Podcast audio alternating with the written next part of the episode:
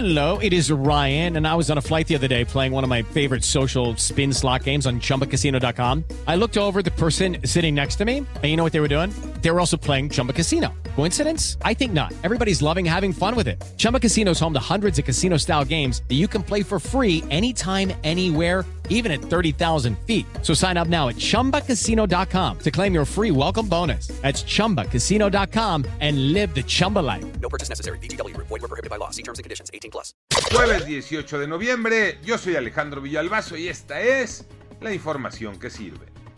En Estados Unidos, la empresa Colt, fabricante de armas, puso a la venta una pistola semiautomática bañada en oro 24 quilates con el escudo de México y la leyenda El jefe de jefes. Y la pregunta fue directa, ¿cuál es el mercado de esa compañía?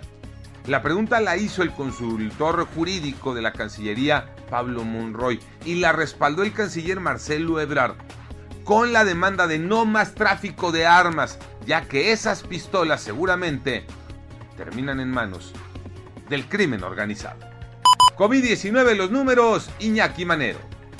Muchas gracias Alex. En las últimas 24 horas el reporte oficial de la Secretaría de Salud del Gobierno Federal arroja 332 personas eh, más lamentablemente fallecidas.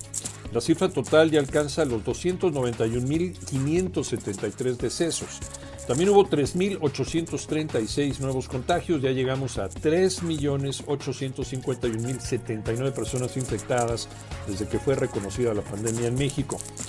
Y otra más, otra más de la gobernadora de Campeche, Laida Sansores. Ahora, ¿qué dijo? Pues bueno, la nueva perla asegura que el uso de cubrebocas en las oficinas públicas de su estado no es obligatorio porque ya no tiene importancia. Alguien tiene que hablar con ella. A seguirse cuidando y a vacunarse. Gran torneo del tenis femenil en Guadalajara, Tocayo Cervantes. Así es, Tocayo. La tenista española Garbiñe Muguruza ascendió dos puestos en el ranking de la WTA tras proclamarse campeona de la Copa de Maestras en Guadalajara, un gran torneo de los de gran nivel a nivel mundial, y cerrará el año en el top 3 de la clasificación mundial de tenistas. Muguruza se convirtió en la primera española en ganar la Copa gracias a su victoria ante la Estonia Anet Kontabeit. Yo soy Alejandro Villalbazo, nos escuchamos como todos los días de 6 a 10 de la mañana, 88.9 y en digital a través de iHeartRadio. Pásenla bien, muy bien, donde quiera que estén.